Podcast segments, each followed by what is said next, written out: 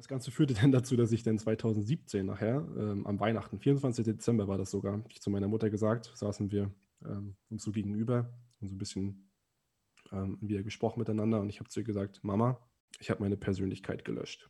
Hallo und herzlich willkommen zu einer weiteren Podcast-Folge hier bei Die Reise meines Lebens. In diesem Podcast sprechen wir mit Menschen, deren Leben Geschichten schreibt. Wir freuen uns sehr, dass ihr eingeschaltet habt. Wenn euch der Podcast gefällt, lasst uns gern eine Bewertung da auf den Podcast-Plattformen und teilt den Podcast an eure Freunde und Bekannte, dass mehr Menschen mit uns diese spannenden Geschichten miterleben können. Wenn ihr mehr über uns und unsere Projekte erfahren wollt, dann schaut gerne auf unserer Webseite reisegedanken.com vorbei. Wie immer findet ihr auch eine Videoversion des Podcastes auf unserem Kanal Reisegedanken auf YouTube. Wir freuen uns sehr auf unseren heutigen Gast, denn wir sprechen mit Jan und erfahren in dieser Folge mehr über seine Geschichte vom Jetpiloten zum systemischen Coach, wie es dazu kam. Er teilt in dieser Folge sehr, sehr offen mit uns seine tiefsten Gedanken und seine Emotionen. Wir freuen uns sehr, dass er heute bei uns ist. Herzlich willkommen, Jan. Hi Roman, grüß dich. Schön, dass ich hier sein darf. Jan, wir beide kennen es noch nicht so lange. Ich habe von dir ein Video gesehen und du hast da in diesem Video deine Geschichte erzählt und die fand ich sehr, sehr bewegend und ergreifend, wo dich dein Weg so hingeführt hat, was dich letztendlich dazu gebracht hat, was du heute machst, denn du bist heute systemischer Coach, was ich sehr, sehr spannend finde. Darauf gehen wir später auf jeden Fall noch ein. Für mich und für die Zuschauer erstmal deine Geschichte. Wie kam es dazu? Kannst du uns dazu ein bisschen was erzählen? Wie kam es dazu, dass ich äh, ja, mich als systemischer Coach selbstständig gemacht habe? Ich denke, es ist sinnig, wenn wir ungefähr anfangen, wo ich 20 gewesen bin. Ähm, ich habe mein Abitur gerade fertig gehabt und ähm, man muss wissen, damit man das ein bisschen verstehen kann im Hintergrund, dass ich zu Hause in meiner Familie immer der Nichtsnutz genannt wurde. Und ähm, es gab noch so einige mehr Dinge, so, die aber jetzt den Rahmen springen würden. Jedenfalls führte das dazu, dass ich schon immer damals getrieben von Anerkennung gewesen bin, vor allem auch Anerkennung ähm, von meinem Vater. Und dann habe ich mir damals die Frage gestellt, als ich 20 war oder 19, so, was ist denn das Krasseste, was man überhaupt machen kann? Oder was ist das Krasseste, was ich machen kann, was meine Familie niemals erreichen könnte? So, und äh, bei uns zu Hause ähm, in der Nähe von Rostock-Lage, das ist ein, äh, ein, Fliegerhorst von der Bundeswehr, von der Luftwaffe, wo Eurofighter-Piloten ausgebildet werden. Ähm, da ähm, sind wir genau in der Landezone und ähm, dann habe ich immer diese Flugzeuge gesehen und irgendwann war es mir halt klar, ich habe gewusst, verdammt, ich muss auch Jetpilot werden. Und habe mich dann bei der Bundeswehr beworben ähm, und habe die Tests bestanden und es hat auch alles geklappt und wurde dann eingestellt äh, bei der Luftwaffe mit einem Studium auch, Luft- und Raumfahrttechnik ursprünglich. Ähm, ja, als werdender Strahlflugzeugführer, so nennt man das dann. Und ja, dann fing das Ganze an da. Ich wurde dann eingezogen äh, 2014 und dann ungefähr nach sieben oder acht Monaten war das schon. Da konnte man gar nicht mehr aus der Bundeswehr austreten. Ähm, da habe ich ein Schwindelproblem bekommen und dieses Schwindelproblem führte dann dazu, ähm, dass ich, ich hatte Angst, dass ich einen Tumor im Kopf habe mhm. und habe mich dann in, in, die Obhut der Ärzte begeben und das Ganze führte dann äh, durch mehrere Krankenhausaufenthalte zu der Diagnose bilaterale Vestibulopathie. Das ist so eine ganz seltene Funktionsstörung im Gleichgewichtsorgan, wodurch ich dann damals meine ähm, ja, Wehrflieger-Verwendungsfähigkeit verloren habe. Und da bin ich dann das erste Mal sag ich mal, in meinem Leben in ein krasses Loch gefallen, weil ich halt wusste, okay, ähm, oder mir ist klar geworden, okay, ich bin ja nur zum Militär gegangen, um diesen, dieses Flugzeug zu fliegen. Und dann ähm, war ich halt drinne, verpflichtet auf 17 Jahre tatsächlich. Und ähm, ja, der Traum war dann hm, so halb geplatzt. Der letzte Arzt meinte dann zu mir, okay, ähm, vielleicht ist es so eine Sache, die sich in fünf Jahren auch wieder regenerieren kann. Wir wissen es nicht. Mach mal erstmal dein Studium. Und das war so der letzte Hoffnungsschimmer. Aber ich hatte irgendwann irgendwie schon gecheckt, dass das, glaube ich, nichts mehr wird. Dann bin ich nach Hamburg gekommen und ich habe äh, dann da angefangen zu studieren. Ich habe das Studium noch gewechselt zu Wirtschaftsingenieurwesen. Und ja, das war eigentlich auch alles ganz cool und hat dann mir auch Spaß gemacht. Ich habe da Freunde fürs Leben gefunden an der Uni und habe dann ähm, ja, irgendwann um, war das, glaube ich, 2016, habe ich dann das erste Mal ein Buch gelesen über Persönlichkeitsentwicklung. Das hieß Der Alchemist von Paulo Coelho. Das war so für mich, ich dachte, okay, ich habe das Gefühl, irgendwie ist hier ein Themenbereich in deinem Leben, wo für dich ganz, ganz viel zu holen ist. Dann habe ich angefangen mit, mit einem guten Freund von mir. Ähm, ja, diese so eine tiefe, tiefgründige Gespräche zu führen auf der, auf der Wohnebene. Wir haben da so eine Wohnebene gehabt, wo du mit mehreren Studenten wohnst, wie solche amerikanischen Campus-Unis. Ähm, ja, haben uns dann so selbst erforscht und da gab es ähm, viele Tränen und viele, viele Sachen kamen da raus in, in dieser Selbsttherapie und wir haben dann auch noch ähm, uns mit anderen Personen umgeben, die schon so Retreats gemacht hatten und ähm, ja, uns mit denen weiter umgeben und uns sind da richtig reingetaucht.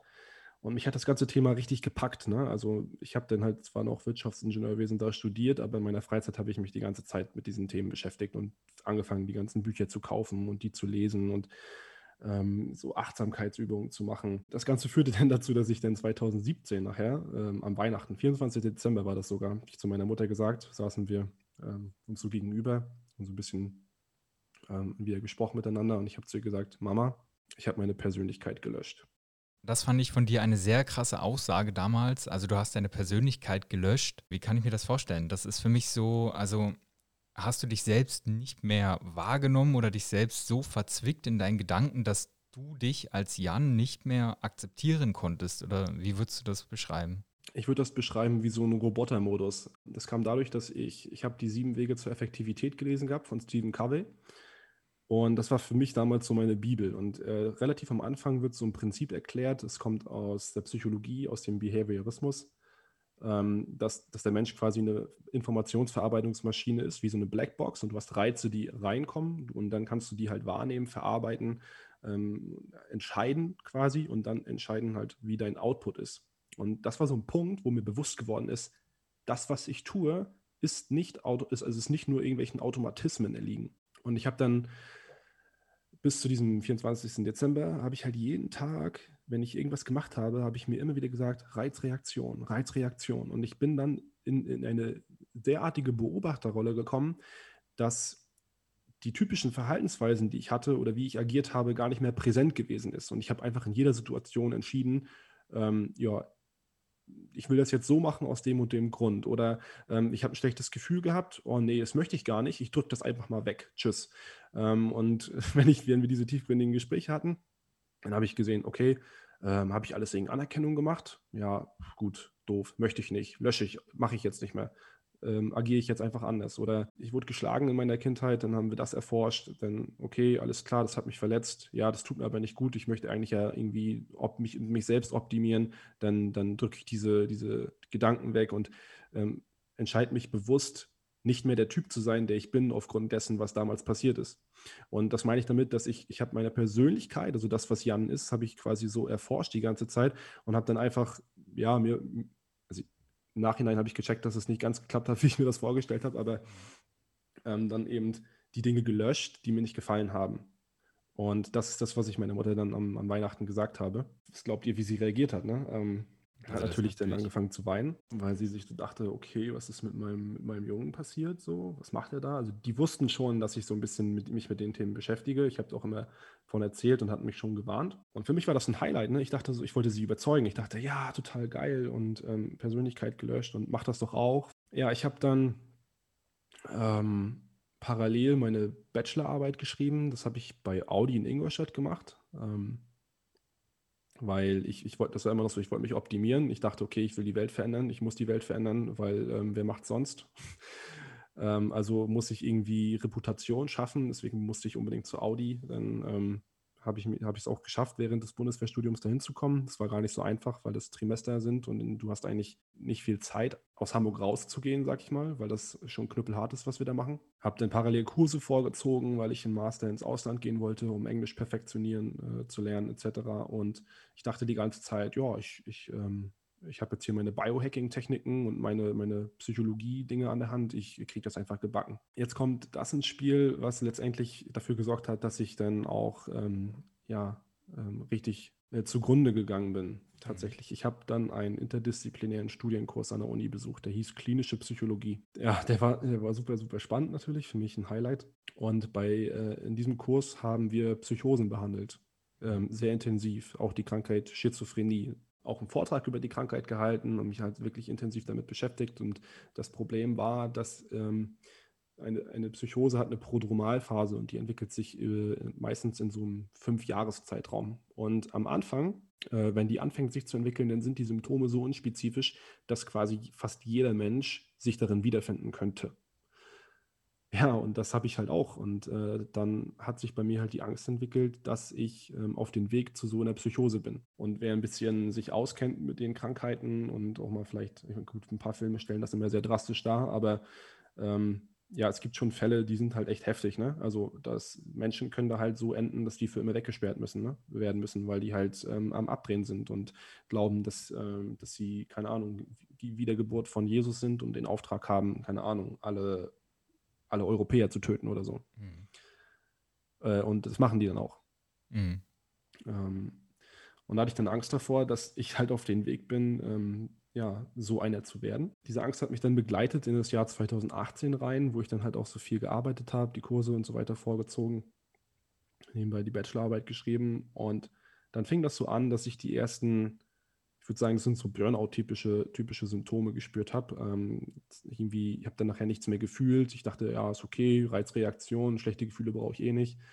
Ähm, ich wurde so ein bisschen lustloser und trauriger. Meine Freunde, die waren auch alle sehr, sehr ähm, schwer eingespannt, weil sie selber viele Drittversuche hatten und auch ihre Bachelorarbeit schreiben mussten. Die habe ich kaum noch gesehen. Äh, mein damals bester Freund, der, mit dem ich diese ganzen Gespräche geführt habe, der mich besser kannte als alle anderen, der ist dann ausgezogen. Und der war halt dann von einem auf den anderen Tag auch nicht mehr da. Das, Nachhinein war das für mich sehr, sehr, also so ein krasser äh, Todesstoß, würde ich noch sagen, mit rein, weil der hätte das vielleicht noch mit auffangen können. Hm. Und dann habe ich 2018 im April den ersten Nervenzusammenbruch bekommen. Bin ich morgens aufgewacht, habe wieder für Prüfung gelernt und dann ging gar nichts mehr. Also ich habe dann, keine Ahnung, also so die leichtesten Rechnungen für Elektrotechnik da, die gingen einfach nicht mehr. Ich habe es nicht mehr hingekriegt und dann habe ich eine Panikattacke bekommen, bin dann zu so einer psychologischen Beratungsstelle äh, gegangen. Ich weiß das auch nur noch so schemenhaft. Irgendwie saß ich dann da und kam gar nicht mehr klar und bin immer nur so auf und abgewippt auf meinem Stuhl.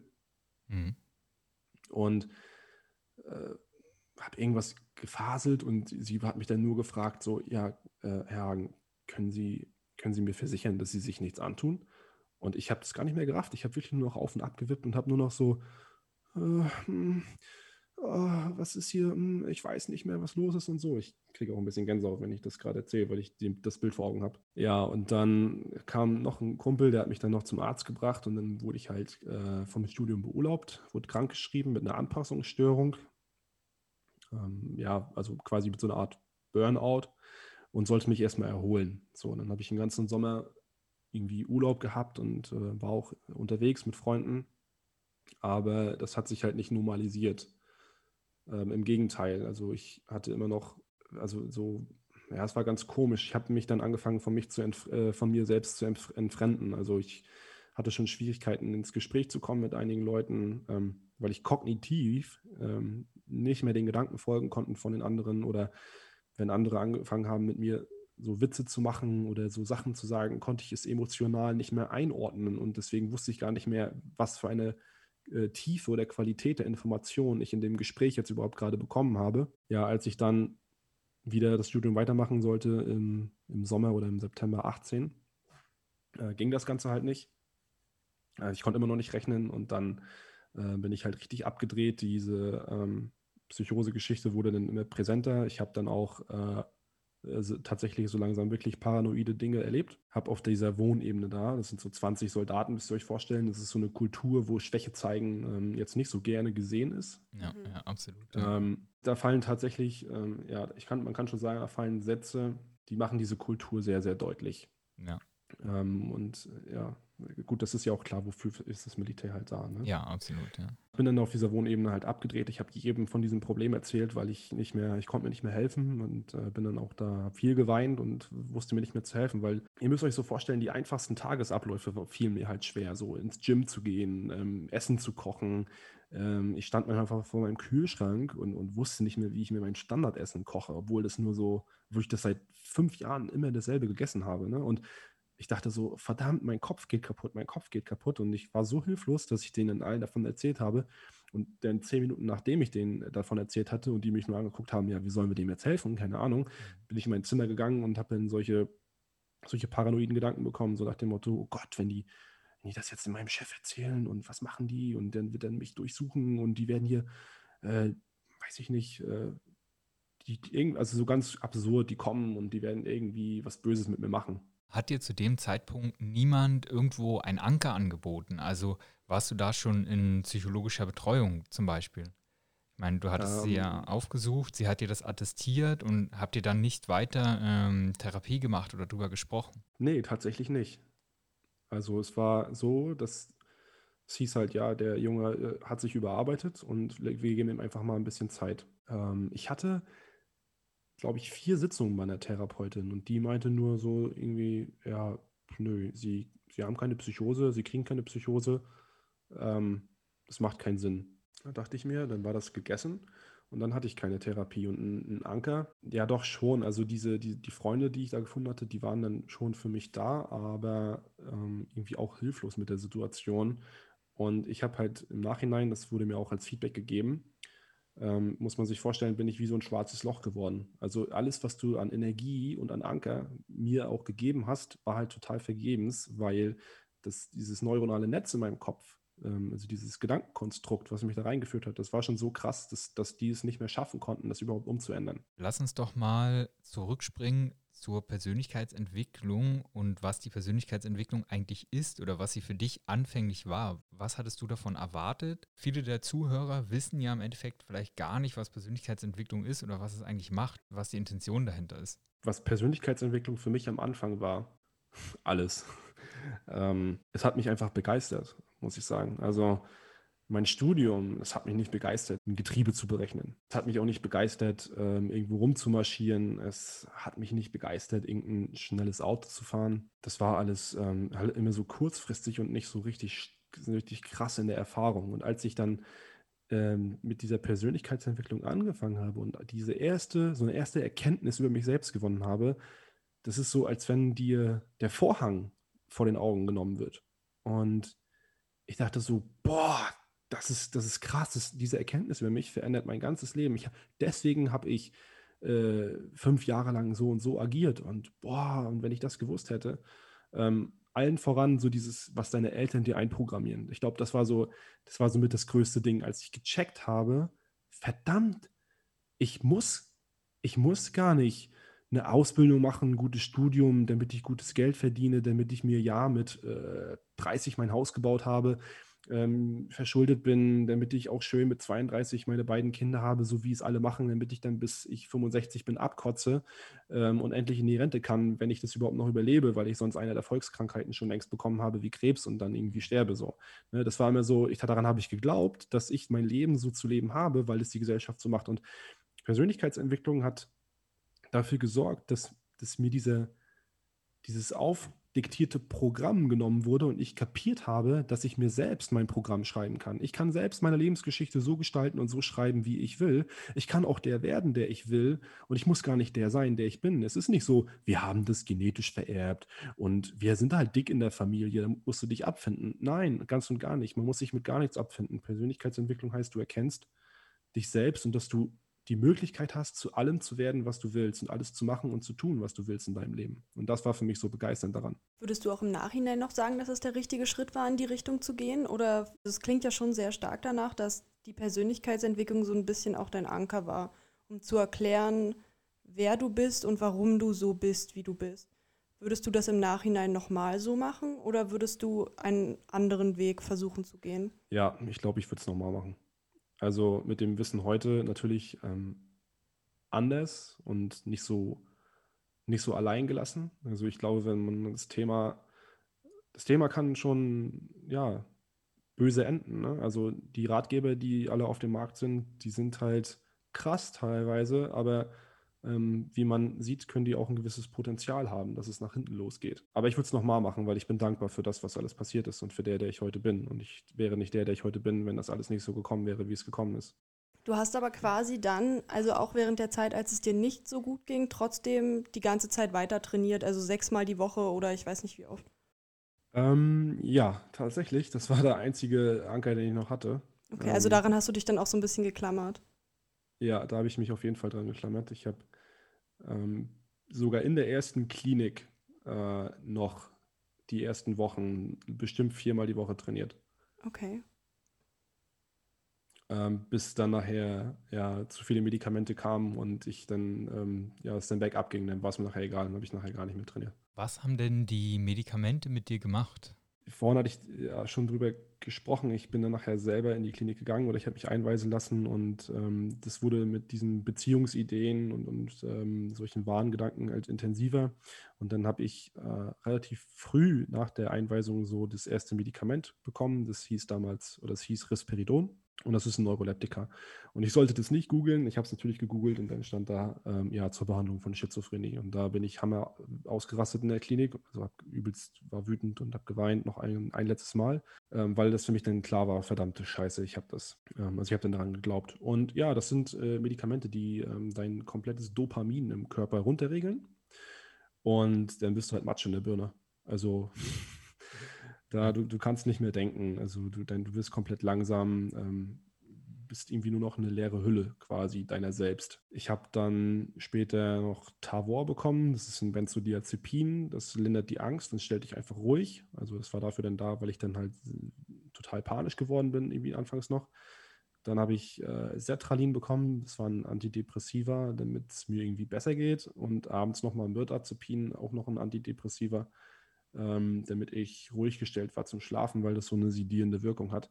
Und ja, in Summe hat dieser, dieser Cocktail an Medikamenten dann halt dafür gesorgt, dass ja, ich, ich bin da eigentlich nur rumgeschlurft und habe irgendwie ein bisschen äh, Frühstück gegessen und dann, äh, ja, dann war, weiß ich nicht, was haben wir da gemacht? Handwerken oder so und das habe ich gar nicht mehr gebacken bekommen. Ne? Also dann sollten wir irgendwie töpfern oder so. Dann haben die alle Tassen und, und, Schalen getöpfert und ich war nicht mal mehr in der Lage, eine Tasse zu töpfern. Ne? Und das war mega schlimm für mich, weil die ganzen anderen äh, mich da ziemlich bescheuert angeguckt haben, weil ich der Einzige war, der das nicht mehr gebacken bekommen hat. Genau, dann habe ich irgendwann auch nicht mehr, nicht mehr trainiert in meinem Ausgang. So als ich die dann alle drin hatte und habe eigentlich nur noch darum vegetiert, würde ich sagen. Okay, das klingt für mich aber so, als ob es dir natürlich schon schlecht ging, als du dich selbst eingewiesen hast, aber als ob es dir erst so richtig schlecht ging mit dem ersten Medikament, was du bekommen hast. Hattest du auch die Möglichkeit zu sagen, dass du das nicht möchtest oder dich wieder auszuweisen aus der Klinik? Also wäre das möglich gewesen? Äh, ja, du hättest, äh, also ich hätte mich auf jeden Fall ausweisen können, aber das wollte ich nicht, ähm, weil ich mir auch dachte, okay, dann wird es wahrscheinlich nicht besser. Ich hatte mhm. aber mit dem Gedanken gespielt und ich habe den Ärzten dann einfach nachher äh, vertraut, sag ich mal, also so halb vertraut, weil ich wusste, okay, du selbst kriegst es nicht mehr hin, was auch immer hier gerade passiert ich weiß noch, der eine Arzt hat zu mir gesagt, so Herr Hagen, ähm, es, es, reicht jetzt, es ist jetzt an der Zeit, dass Sie uns das Ruder in die Hand geben. Mhm. Ähm, weil ich anfangs keine Medikamente wollte. Und dann haben sie mir Tavor gegeben, dann war ich halt ruhig gestellt und dann waren sie, war ich halt, mit dem Tavor war es okay, das Risperidon auch äh, irgendwie dann zu nehmen. Und dann dachte ich, ja gut, dann gibt es mir halt. Dann hatte ich das und dann haben sie mir die ganzen anderen Medikamente nachher auch noch mit reingegeben. Das war mir dann nachher irgendwie egal. Genau nachdem ich das genommen hatte, war ich eh, war mir eh alles scheißegal. Okay, und wurde es dann auch mit den Medikamenten irgendwann wieder besser? Oder wurde es erst besser, als du die wieder abgesetzt hast? Nee, es wurde erst besser, als ich die wieder abgesetzt habe, tatsächlich. Die erste Zeit in der Klinik da Ende 2018, das war schon hart, weil ich habe dann trotz der, trotz der Antipsychotika, also dieser Neuroleptika, habe ich immer noch ähm, Beziehungsideen gehabt. Also ihr müsst euch vorstellen, bei dir zu Hause fährt irgendwie ein McDonalds-Laster vorbei und dann siehst du so eine McDonalds-Werbung drauf. Äh, das hatte ich mit so einem Laster zum Beispiel. Und dann ähm, dachte ich, boah, dieser Laster, der fährt nur wegen mir, aus irgendeinem Grund, genau in diesem Moment hier vorbei. Und ich muss den jetzt sehen. Und das bedeutet für mich, dass ich jetzt, keine Ahnung, ich muss mich jetzt bei McDonalds bewerben, um McDonalds umzustrukturieren. Jetzt mal als ganz übertrieben gesagt. Okay. Ähm, also trotz dieser Medikamente hatte ich noch solche Gedanken. Ich habe den Ärzten das auch gesagt, aber die haben dann nichts da gemacht und ähm, haben mich dann einfach irgendwie sein lassen, so wie es da war. Und es wurde ein bisschen schlimmer, weil die anderen Patienten das mitbekriegt haben, was ich, äh, was ich so für Zeugs nehme. Und dann haben die angefangen, mich zu meiden. Und das wurde dann komisch, weil ich dann halt auch noch mich angefangen habe zu isolieren da in dem Krankenhaus. Ja. Und letztendlich wurde ich dann entlassen tatsächlich suizidal. Also es war dann kurz vor Weihnachten 2018 und die haben gesagt, ja, jetzt sind hier drei Monate vorbei. Ähm, ich habe auch das Gefühl gehabt, die hatten keinen Bock mehr auf mich. Und ich habe gesagt, ja, ich, ich, ich, kann gar nichts mehr, ich, ich bringe mich um. So.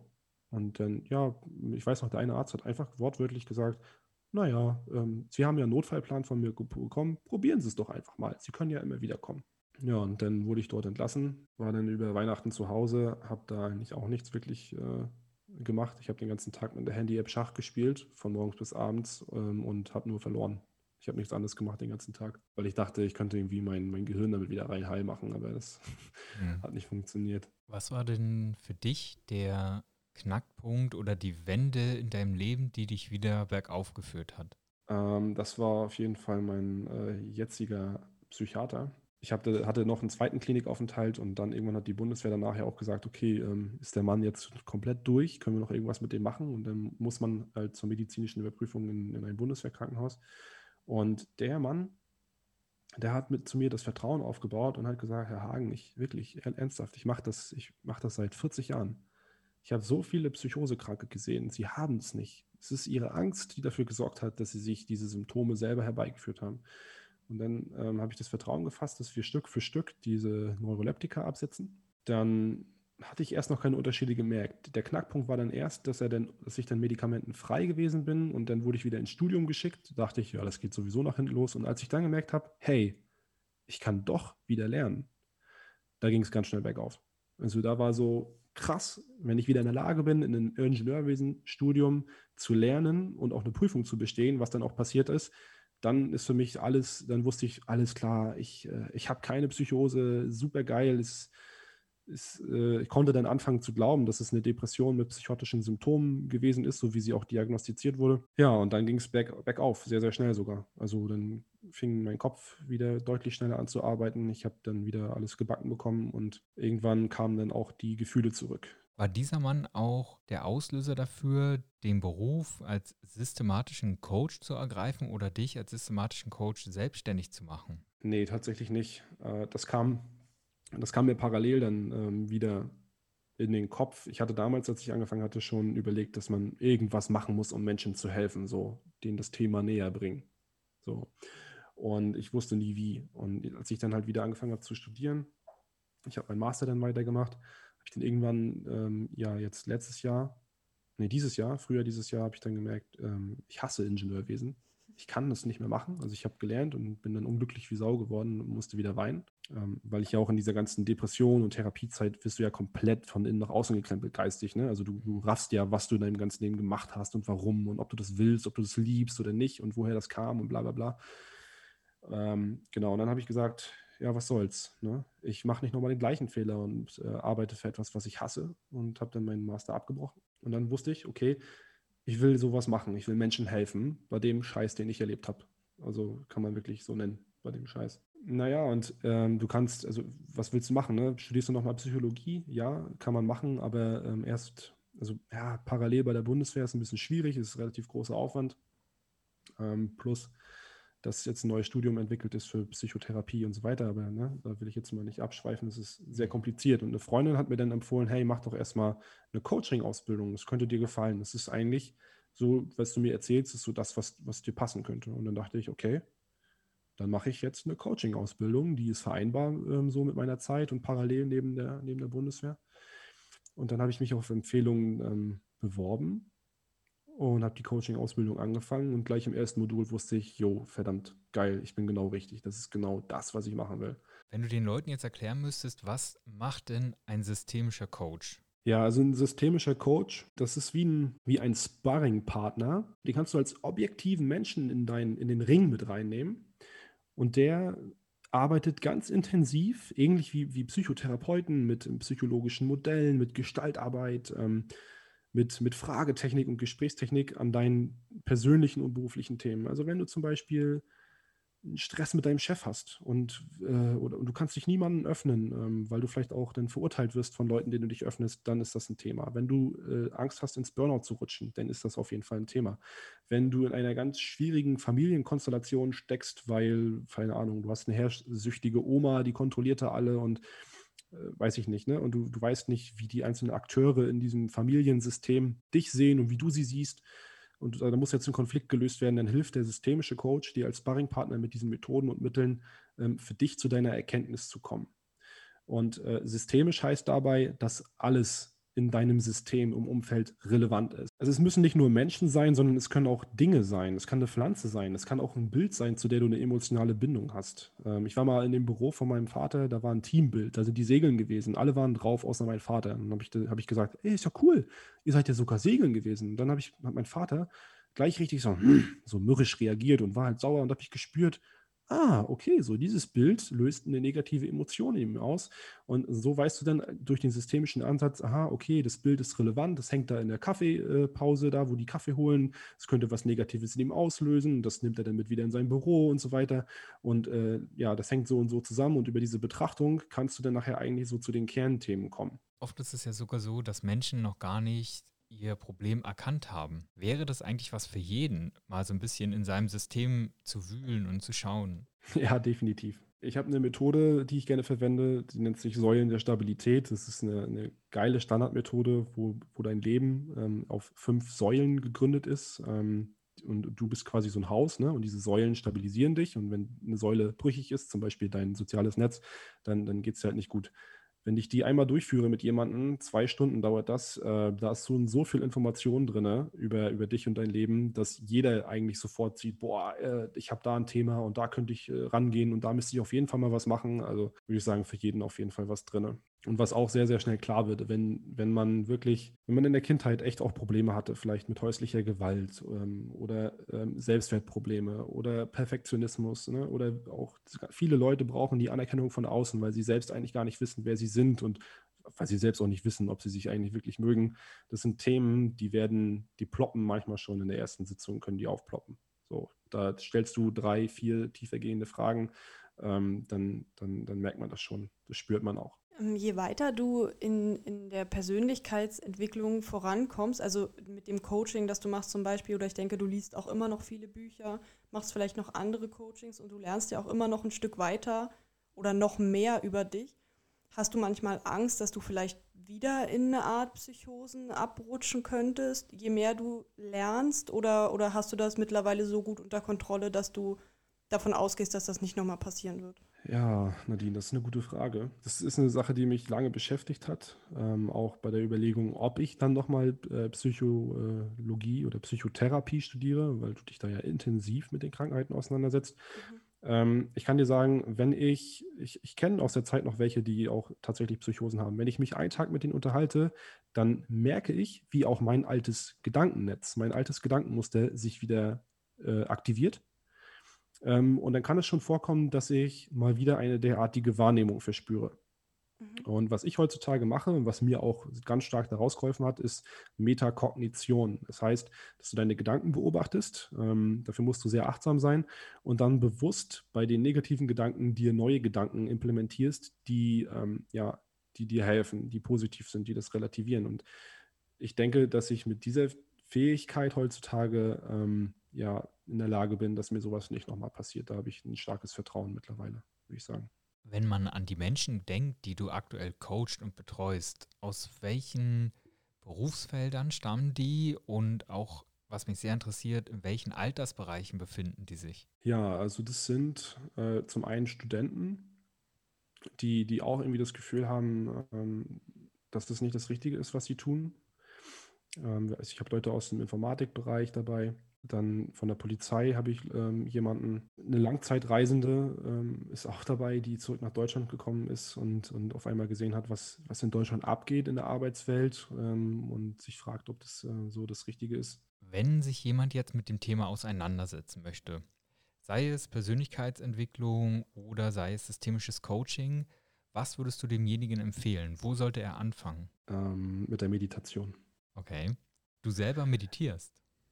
Ja, ähm, ich meditiere mittlerweile täglich und ähm, ja, habe das für mich so entdeckt. Ich finde das einfach super schön, denn ja, man kann sich, ich glaube, über Achtsamkeit kann man ganz viel für sich selber schaffen und entdecken, weil Persönlichkeitsentwicklung ist ähm, letztendlich aus meiner Sichtweise nur ein oder ein, ein Prozess des immer mehr sich selbst bewusst werden und ein Prozess des sich selbst immer mehr erkennen. Und dafür braucht man eine Achtsamkeit über sich selbst und über seine Gedanken, Gefühle, über körperliche Reaktionen und dann eine Achtsamkeit über das, was im Außen passiert.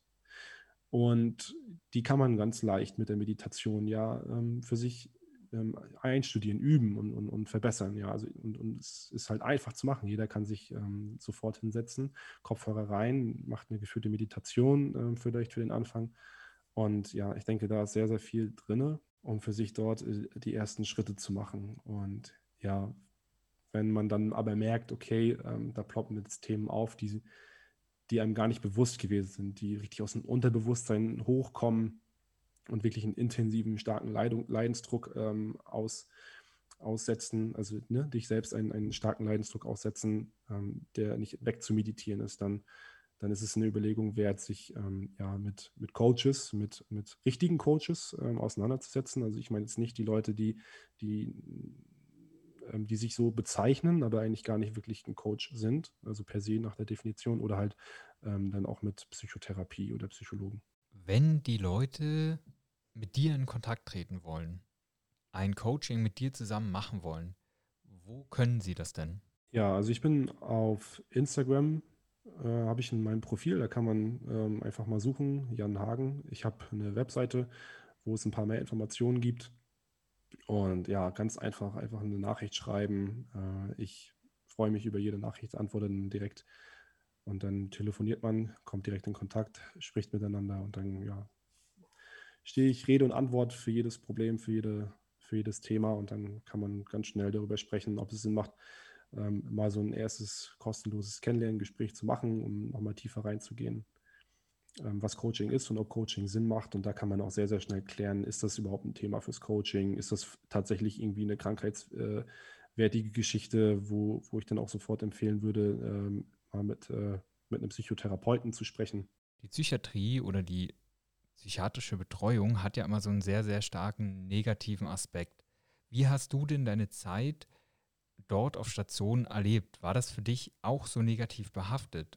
Wie muss man sich das vorstellen, dieses ganze Umfeld? Wie sah dein Tag da aus? Ja, also das hängt davon ab, äh, in welcher Psychiatrie du bist. Die sind natürlich unterschiedlich, die haben ähm, individuelle Konzepte, die sich im Groben ähneln, ja, aber ja, das ist, unterscheidet sich schon. Also in der ersten war es natürlich auch geschuldet aufgrund meiner Gesamtsituation äh, der blanke Horror. Ähm, was ich dadurch aber so erlebt habe, weil ich das Gefühl hatte, dass die mir nicht geglaubt haben. Es liegt aber viel auch in der Störung und es war eine, eine, Station, wo ich den Eindruck hatte, dass da viel miteinander zusammengewürfelt war. Es war auch gerade diese, diese Flüchtlingszeit. Ne? Also die Station war auch äh, halb voll mit, mit Menschen aus verschiedenen Ländern, die irgendwie nach Deutschland gekommen sind, die, die deine Sprache auch gar nicht gesprochen haben. Ähm, die haben sich da teilweise geprügelt auf Stationen, irgendwelche Leute. Also es war sehr krass tatsächlich, was da so abging. Ähm, das habe ich insgesamt als negativ erlebt. Dann die zweite, das habe ich als sehr schön erlebt, weil die Menschen, die ich da kennengelernt habe, auch äh, ja sehr gute Freunde mittlerweile, die haben mich angenommen, so wie ich bin. Denen war das egal, dass ich jemand bin, der voll ist mit Medikamenten und der äh, denkt, dass er schizophren wird, sondern die dachten, hey, ja, und du bist ein Mensch und wir haben alle Probleme und wir, wir schaffen das gemeinsam. Ja, und das war schön. Da sind wir viel spazieren gegangen, waren oft in so einem Bäcker und haben da einfach nur gesessen und äh, die anderen haben erzählt, ich habe die ganze Zeit nur still da gesessen und zugehört, aber es war okay. So, ich hatte dann nachher irgendwann schon wieder ein Gefühl von, von Schutz und, und die dritte Klinik dann ja natürlich äh, durch den Arzt dann für mich sehr, sehr schön. Also ja, es ist sehr stigmatisiert und Psychiatrie ist ein harter Begriff und man denkt dann halt immer nur so an total bekloppte äh, Leute. Aber äh, das, ist, das ist nicht so. Ne? Es gibt einen kleinen Teil, das ist, äh, ist die geschlossene, sag ich mal, wo, wo man aktive, also wo man Menschen hat, die in einer aktiven Psychose sind. Aber ähm, wenn die ihr Medikament bekommen und es richtig dosiert ist, dann, dann, kannst du mit denen tatsächlich auch ein paar Tage später normale Gespräche führen. So, ne? Ähm, also das ist immer alles nicht, nicht so super horrormäßig, wie das vielleicht auch in manchen Filmen verkauft wird. Und ähm, ist vor allem auch keine Schande, ähm, sich dort helfen zu lassen. Ich meine, ähm, viele psychische Krankheiten muss man einfach nur als ein Problem des Gehirns verstehen. So, es ist neuronal, neurowissenschaftlich nachgewiesen, wie viele Krankheiten ähm, mit veränderten Gehirnstrukturen äh, zu tun haben. Ja, hey, dann ist es doch äh, normal und völlig okay, dass man eben sich auch Hilfe für sein Organ, das Gehirn holt, so wie man sich auch einen, einen Chirurgen holt, wenn man sich einen Tumor entfernen lassen muss. Ganz genau, das finde ich ein sehr, sehr treffendes Wort dafür. Also hast du perfekt ausgedrückt. Ich persönlich habe ja auch schon auf einer Psychiatrie gearbeitet. Das heißt, ich als Physiotherapeut, ich weiß genau, ähm, wie es da abläuft, wie die Vorgänge sind, wie so ein Tag aussieht im Endeffekt. Und für mich war es auch ganz interessant zu sehen. Also ich war zum Beispiel auch auf der geschlossenen und es gab die unterschiedlichsten Fälle. Und du hast die Menschen da teilweise reingehen sehen, komplett durcheinander und und so weiter. Also so schlimm schreiend, ja, die waren fixiert, teilweise über mehrere Tage und Wochen mhm. und haben eigentlich als ganz normale Persönlichkeiten diese Station wieder verlassen. Und das war für mich so eindrucksvoll zu sehen, was eigentlich eine intensive Betreuung ausmacht, was zum einen Gespräche ausmacht, was die Bewegung ausgemacht hat. Die ganzen Tools, die du einsetzt, um ja wieder deine Struktur zu finden, das war für mich ganz, ganz beeindruckend zu sehen. Und für mich ist äh, die Psychiatrie nicht negativ behaftet im Endeffekt. Wir hatten zum Beispiel ein Mädchen dort, die hat damals Pilze genommen und sie hatte einen Horrortrip davon und seit sie diesen Horrortrip hatte, ist sie nicht mehr vom Horrortrip runtergekommen. Das heißt, sie hat jede Person als Zombie wahrgenommen und gesehen. Und sie war zum Beispiel dauerhaft fixiert und immer wenn du dich dem Bett genähert hast, dann hat sie angefangen zu schreien und zu treten und so. Und wir sehen uns und unsere Umwelt und denken natürlich, hä, was ist los mit der? Ja. Aber sie hat ja immer einen Zombie gesehen. Ne? Also für sie war natürlich das eine Schutzreaktion, es war Angst und so, ja. Also sie hatte ja eine ganz andere Welt. Ja, und das ist, denke ich, sehr, sehr schwer für Leute von außen zu verstehen. Die Leute haben ja auch nicht die Informationen, die, die wissen ja auch nicht, dass die die Leute wissen zum Beispiel nicht, dass sie aufgrund von zu viel Dopamin die Menschen als Zombies sieht. Und das ist eine, eine es gibt diese Medikamente und die können das Dopamin halt so regulieren, dass, dass die, irgendwann die Leute halt auch wieder nicht mehr als Zombies sieht. Ja, vielleicht bräuchte man auch ein bisschen mehr Aufklärungsarbeit über diese verschiedenen Sachen, was es da so gibt und wie das eigentlich so wirklich ist. Das war für mich so ein kleiner Knackpunkt, der wirklich mein Denken auch verändert hat, was für die Außenwelt, wie du sagst, als normal betitelt wird, dass man zum Beispiel von 9 to 5 arbeiten muss, dass man genau in diesem System sein muss, dass man genau solche Struktur hat, ja. Dass es nicht normal ist, äh, Flipflops im Winter zu tragen oder was auch immer. Diese ganzen Bilder, die die Welt hier gebaut hat, uns irgendwie suggeriert hat, dass das normal, warum sollte das normal sein? Oft kann eine Person ja gar nichts dafür, dass sie so geworden ist, wie sie jetzt ist, weil sie eventuell zum Beispiel einen Hirntumor hatte oder so. Und der Hirntumor ja. einfach so lokalisiert ist, dass er die ganze Wahrnehmung und das Wesen verändert ich will eigentlich noch sagen, ich finde das mega krass und beeindruckend eigentlich, wie selbstreflektiert du bist und wie du so Sachen, die passiert sind, auch wenn sie vielleicht nicht positiv waren oder eher negativ waren, aber du nimmst sie für dich irgendwie und versuchst was Positives draus zu machen. Und alles hat dich ja auch irgendwie zu dem gemacht, wer du jetzt bist. Und mich würde abschließend auf jeden Fall noch interessieren, also mich interessiert nicht, ob dein Vater stolz auf dich ist, aber mich würde echt interessieren, ob du sagen kannst, dass du stolz auf dich bist. Auf jeden Fall kann ich das sagen. Ich habe einen ganz, ganz großen Schritt in Richtung Scheiße, ich bin stolz auf mich und ähm, ich habe mich selber gern gemacht. Als ich von dem ersten Ausbildungsmodul von der Ausbildung ähm, vom Coaching wiedergekommen bin, wo ich richtig, ich stand da, war alleine zu Hause, habe Gänsehaut am Körper bekommen und wusste, ich bin stolz auf mich, weil ich es geschafft habe, einen so vermeintlich sicheren Weg als Ingenieur einfach beiseite zu packen und jetzt diesen eigenen, für mich selbst ausgewählten Weg zu gehen, den ich nicht vorher mit meiner Mutter besprochen habe, den ich nicht vorher mit meinem Vater besprochen habe, wo, wo ich nicht vorher irgendwelche Freunde um Rat gefragt habe, soll ich das wirklich machen, sondern nur ich selbst. Ja, ich bin auf jeden Fall stolz auf mich. Ich denke, das ist ein super Schlusswort. Damit einen ganz, ganz herzlichen Dank an euch alle fürs Zuhören. Wenn ihr weiterhin mit Jan in Verbindung bleiben wollt, ich verlinke auf jeden Fall alle deine Social-Media-Kanäle und deine Webseite unten in der Infobox. Wer uns jetzt auf dem Podcast-Kanal gefunden hat, der kann uns natürlich auch auf YouTube folgen unter Reisegedanken oder auch auf reisegedanken.com. Da findet ihr alles Mögliche über unsere Projekte. Schaltet auch gern wieder ein beim nächsten Mal. Ich hoffe, es hat euch gefallen. Jan, wie war es denn für dich? Ja, für mich war das sehr spannend. Äh, ich war noch nie zu Gast in einem Podcast, weil es eine neue Erfahrung für mich. Ähm, jetzt auch mal so öffentlich auch ähm, intensiv über diese Geschichte zu sprechen. Ähm, ich danke euch dafür, dass ihr mir die Gelegenheit dafür gegeben habt. Es war für mich sehr angenehm. Ihr seid ähm, mir beide sehr sympathisch. Es macht Spaß, sich mit euch auszutauschen. Ähm, ich habe mich rundum wohl und gut gefühlt. Ja, und ich finde es cool, was ihr macht. Ist eine geile Sache. Dankeschön. Danke, Jan. Danke, dass du da warst. Danke, dass du da warst.